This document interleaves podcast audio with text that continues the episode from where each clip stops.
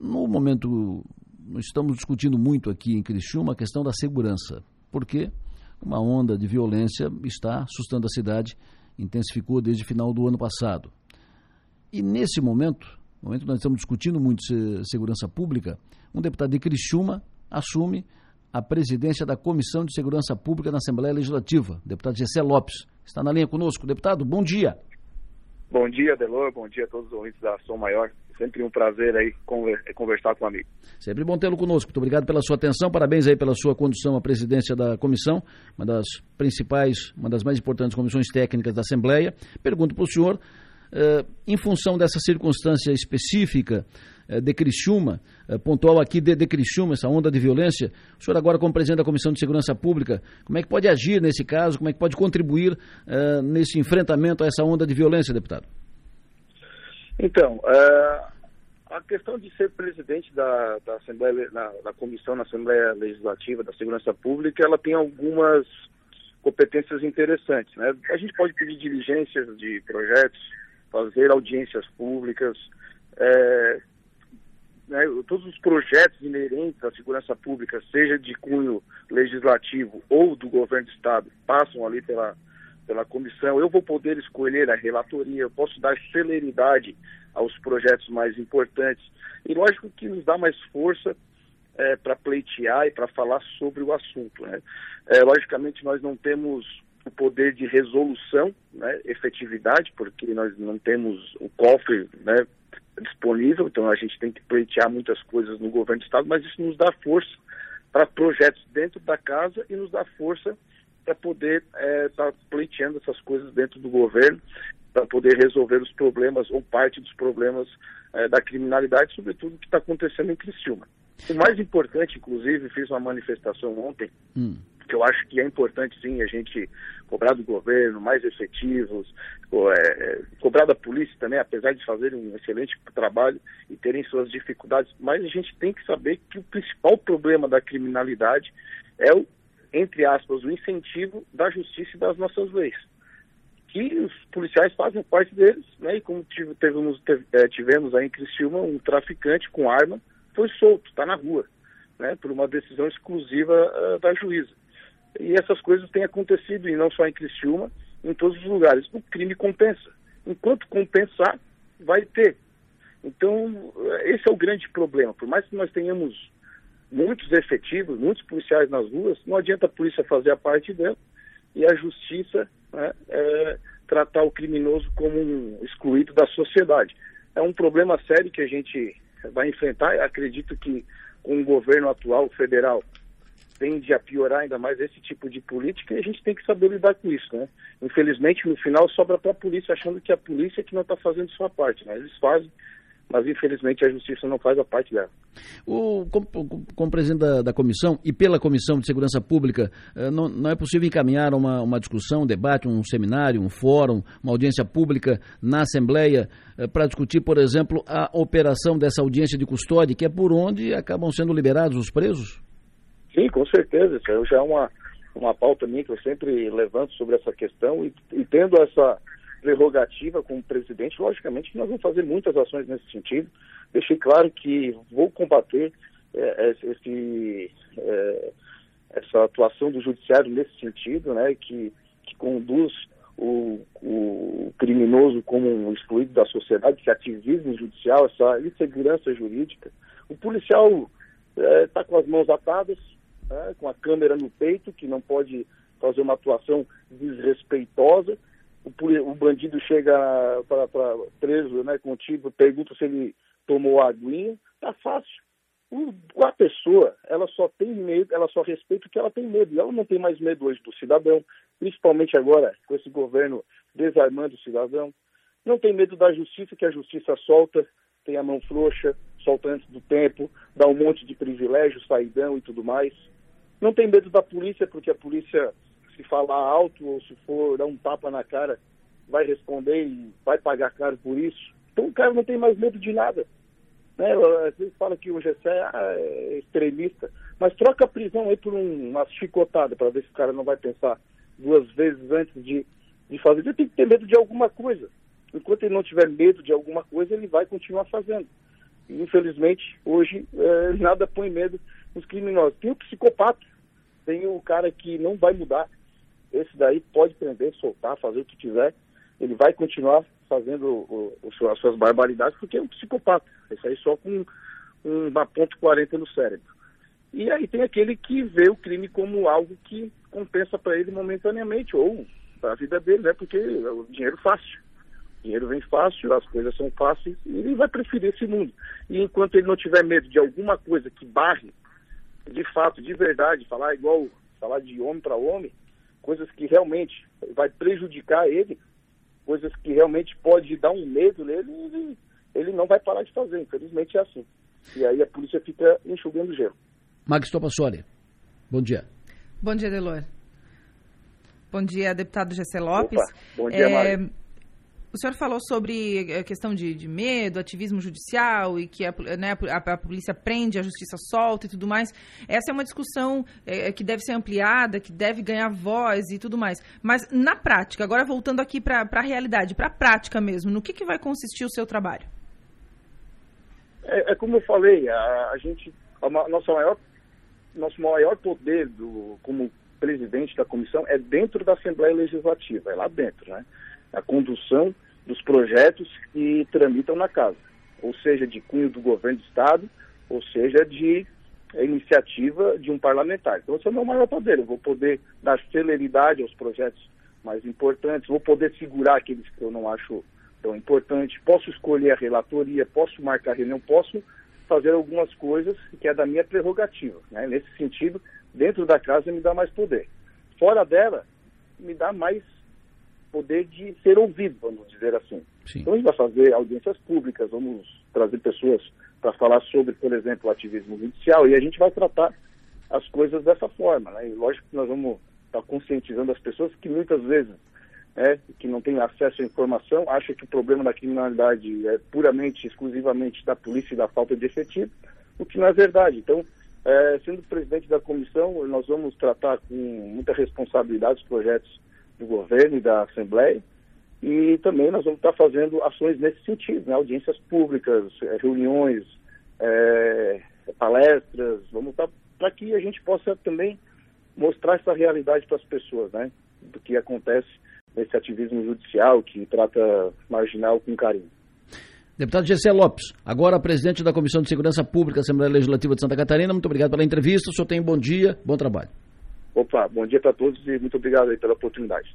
Deputado Gessé Lopes falando ao vivo aqui conosco na Sua Maior. O Piara Bosque, alô, bom dia. Bom dia, Delor, bom dia, ouvintes da Sua Maior. Estamos na linha com o deputado federal Ricardo Guide está falando conosco direto lá de Brasília. Lá em Brasília, ontem, os deputados federais de Santa Catarina e os senadores tiveram uma reunião importante com o ministro de Infraestrutura, tratando investimentos das rodovias do Estado. E, para o Sul aqui, a boa notícia, a BR-285 vai sair. Uh, não vai parar a obra, não vai faltar dinheiro. Foi isso que foi dito pelo ministro, deputado Ricardo Guide. Bom dia. Muito bom dia, Adelor. Bom dia, Upiara. Bom dia, Maga. Bom dia a todos os ouvintes da Rádio Som Maior.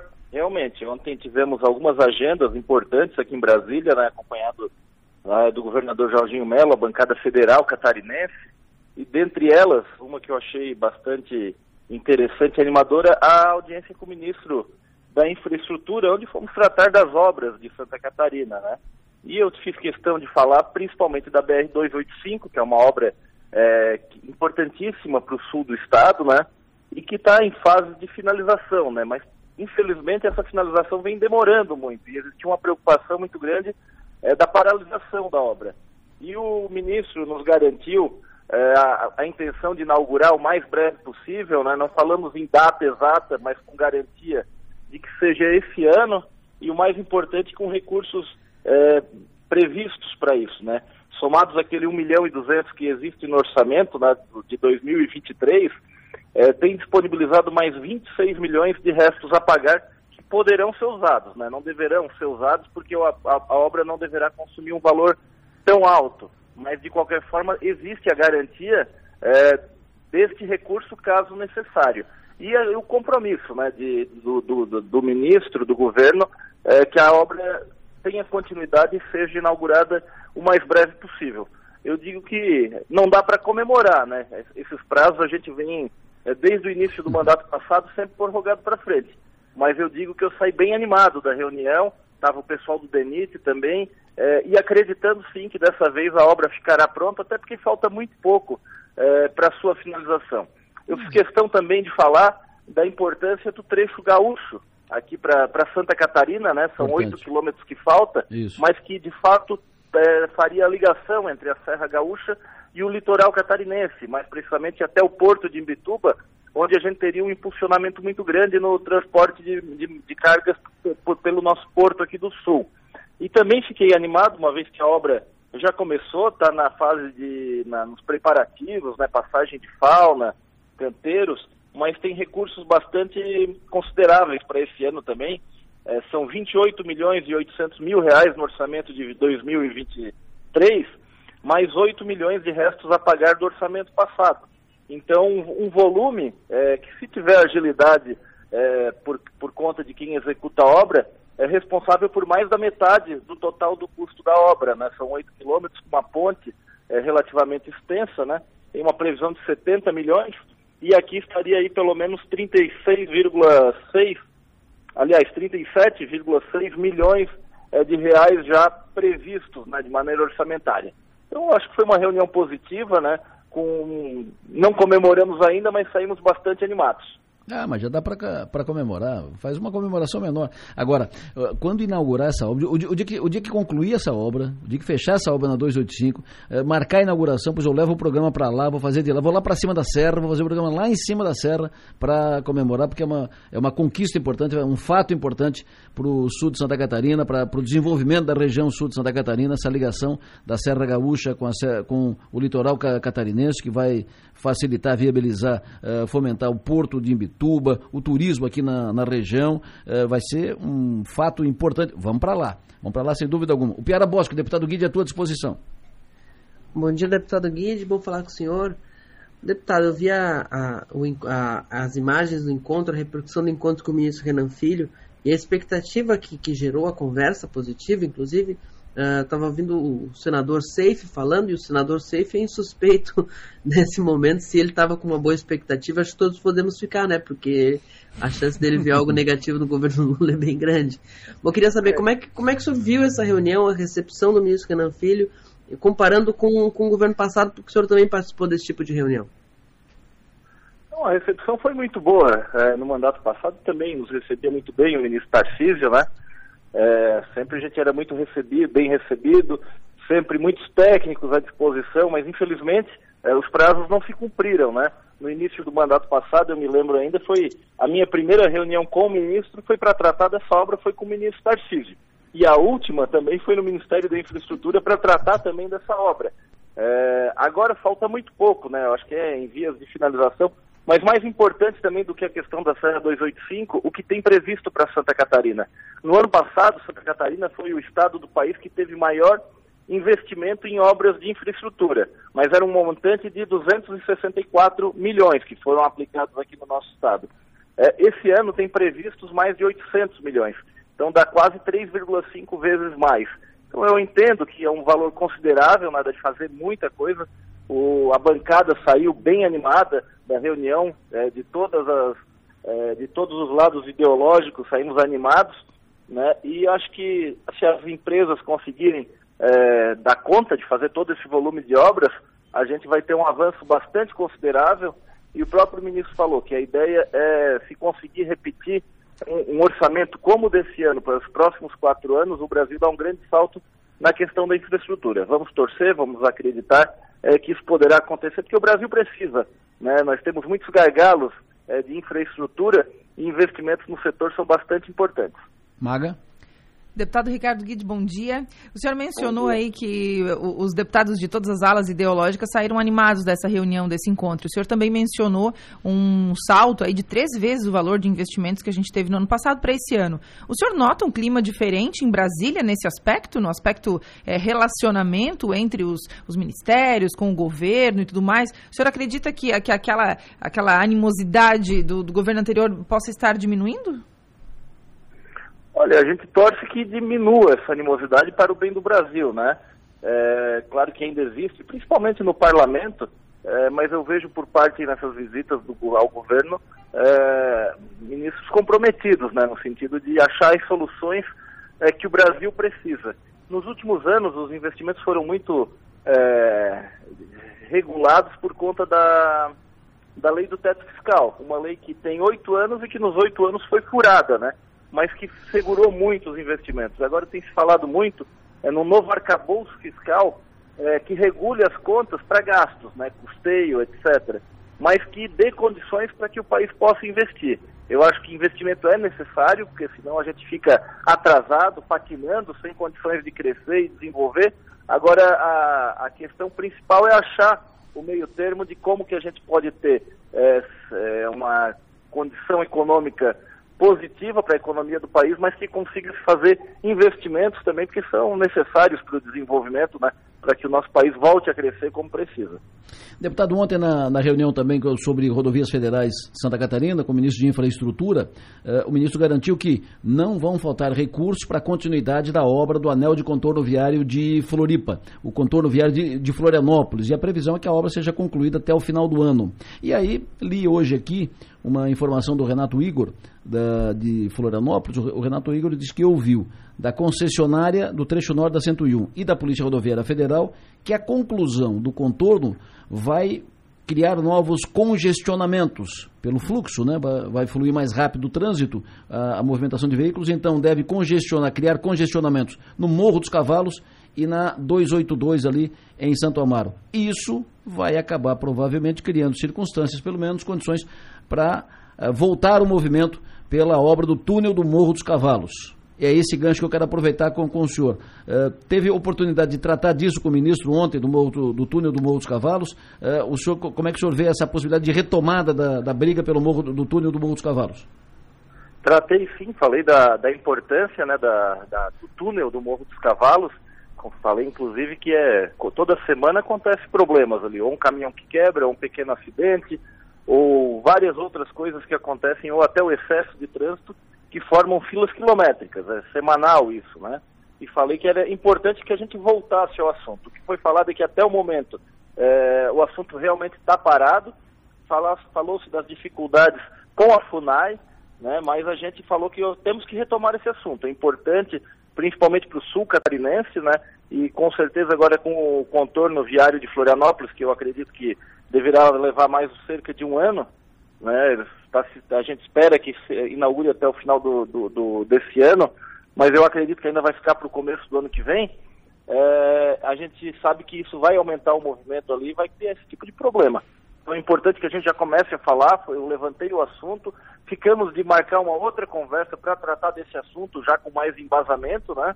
Eu falei que existia hoje uma, uma um, um, sentimento dentro da, da, da, da dos indígenas que estão ali, é, que é mais interessante para eles também a construção do túnel, porque vai tirar todo aquele movimento no, no ao redor é, da, da, aldeia indígena, né, da própria escola, que é muito próxima à rodovia BR-101, uma rodovia de alta velocidade, com grande trânsito de veículos. Então falei da importância, né, inclusive, que a, que a concessionária tem que fazer essa obra, né, como já foi é, previsto em contrato, mas a gente tem que acelerar isso. Exatamente. Inclusive, o senhor citou a questão da, da, comunidade indígena. Nós conversamos aqui com a Querechu, que estuda, é dali, daquela comunidade indígena ali do Morro dos Cavalos. A Querechu, que foi candidata, inclusive, a deputada na, na, eleição passada, não se elegeu, mas foi razoavelmente bem votada. E hoje ocupa uma secretaria no Ministério dos Povos Indígenas. E ela falou conosco aqui, ela disse os índios do Morro dos Cavalos são a favor do túnel, querem o túnel e a FUNAI não tem nada contra. A, a FUNAI já deu o sinal verde para a obra. Então, uhum. é, o que falta é, é, trabalhar lá dentro do governo, trazer inclusive representantes dos indígenas para a conversa, para agilizar essa obra do Morro dos Cavalos. O caminho está aberto, né, deputado. É só, é só fazer seguir, é só apertar que vai. Exatamente, eu conversei com o pessoal do DENIT, eles falaram que o negócio estava parado por conta da FUNAI e eu provoquei. Então vamos marcar uma nova Isso. reunião e chamar a FUNAI para conversar, para ver se esse posicionamento ainda se mantém. Vamos, vamos procurar também a comunidade indígena que, que vive ali no entorno da rodovia, Isso. que é um assunto que tem que voltar a, é, a ser falado, porque esse problema só vai se agravar. É, a gente sabe que para até conseguir a liberação, a construção, isso vão alguns anos, né? E ano a ano o movimento na BR vem aumentando. Se a gente não começar isso quanto antes, esse problema vai chegar num ponto aí que vai criar um problema muito sério para todo uh, o sul catarinense, principalmente. Né? Perfeito. O Piara? Bom, deputado, eu queria aproveitar que o senhor teve ontem com o ministro Renan Filho também para fazer um panorama do, do, do, que mais esperar, que expectativas ele, eh, ele apontou para as demais rodovias federais, não só, não só 285, mas é, a 470, 280, 282, o que, que o ministro prometeu? Bom, a 470, por exemplo, que é uma rodovia importantíssima, né, por ali passa cerca de 40% da economia sul-catarinense, está em obras ali, o trecho entre Navegantes e Blumenau, e a expectativa, né, já tem um trecho pronto, mas de se inaugurar mais de 25 a 30 quilômetros ainda esse ano. Faltando entre esse trecho, que é o trecho mais movimentado, cerca de 10 a 15 quilômetros que ficaria para o próximo ano. Eu ouvi dos deputados ali da região que seria um bastante positivo é, é, essa questão. Né? Também rodovias do, do Oeste, como a 163, a, é, a 282, também com previsão boa de, de, de, de, execução. Né? E além de tudo, ali a 282, principalmente aquela terceira pista entre Águas Mornas e Alfredo Wagner, também uma obra importante, né? a 280 também com três em obras ali que liga Jaraguá do Sul até São Francisco do Sul. Um montante, né? Entre investimento, que seriam mais de 400 milhões de reais e mais 400 milhões de reais, que é um montante considerável para a conservação das rodovias já existentes. Então, eu entendo aí que a malha catarinense, é, isso foi um entendimento geral de quem estava na reunião, né, fica com esse investimento aí de mais de 800 milhões de reais, dá de fazer um grande trabalho, uma boa melhoria, e agora o objetivo é cobrar, né? A gente está iniciando praticamente o ano, né, começo de março, é, e agora eu acho que a gente tem que manter a, a, a constância para que a gente possa é, ver isso tudo que foi falado acontecer, né, para que a gente possa estar tá, é, vendo obras sendo finalizadas, né, muitas em condições de finalizadas, se não inteira como a 285, mas em trechos como a 470, né, e eu acho que agora a gente tem, é, é, pelo menos a gente tem o um orçamento, né, tem o financeiro, né, também, segundo foi falado, e agora a gente precisa que as obras sejam executadas, né, que as empreiteiras também deem celeridade a, a tudo isso para que possa ocorrer as medições e, e, que a obra continue e que avance. Deputado Federal Ricardo Guide, deputado Cristian Messi, do Sul Catarinense, muito obrigado pela sua atenção, prazer ouvi-lo, tenha um bom dia.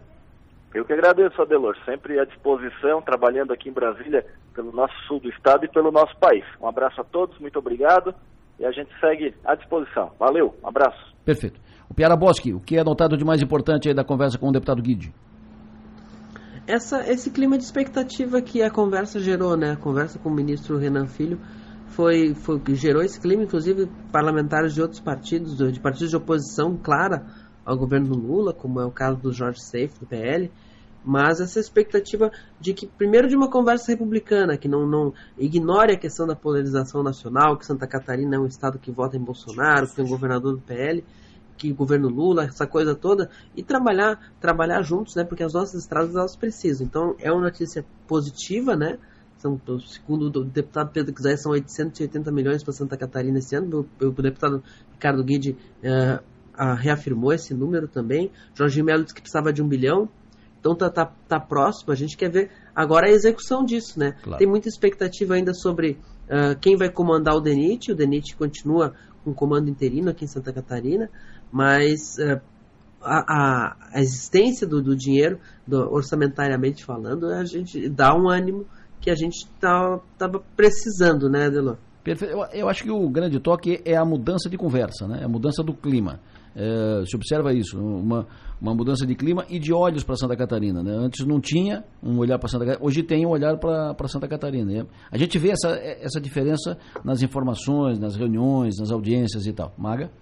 Não, foi, eu fiz questão, inclusive, de perguntar a ele sobre isso, né? Se ele percebia essa diferença no, no tom da conversa, porque a, a, pergunta tem a ver com o quê? Especificamente com o retorno que isso vai trazer para o nosso Estado. E a gente parece que já começa a ver isso acontecer na prática, né? Então, será que finalmente aquele clima bélico ficou para trás, né? Aquele clima de, de, de, briga e tal. Pô, quando ele fala que todos os parlamentares, que os parlamentares de todas as alas ideológicas saíram animados da conversa e com expectativa muito positiva, especialmente no que se refere à continuidade de obras e tudo mais, é, eu acho que é motivo de, de a gente ter mais claro. esperança, né? Especialmente no, na, na, questão da 285, né? Que a gente está aí falando hum. há quase um ano.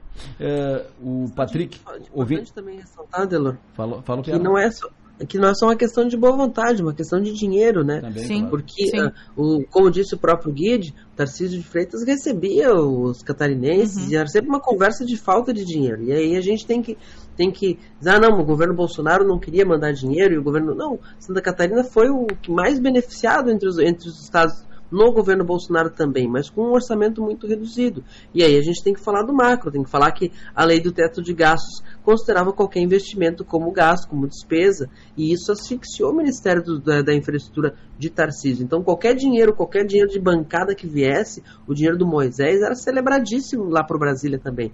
A mudança, a, a MP que foi, a, a, o PEC que foi votado no final do governo, questão de gastos a pagar.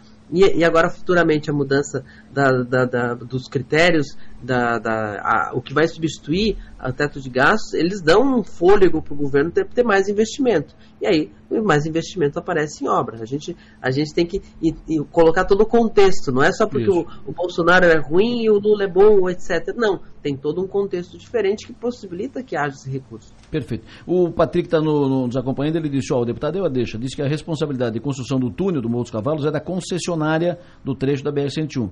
Então o problema é lobby contra, força para não fazer. Mesmo o caso do anel viário, que só agora está sendo feito. O anel de contorno de Florianópolis, ele, ele faz referência. Enfim, é movimento, tem que fazer movimento a favor.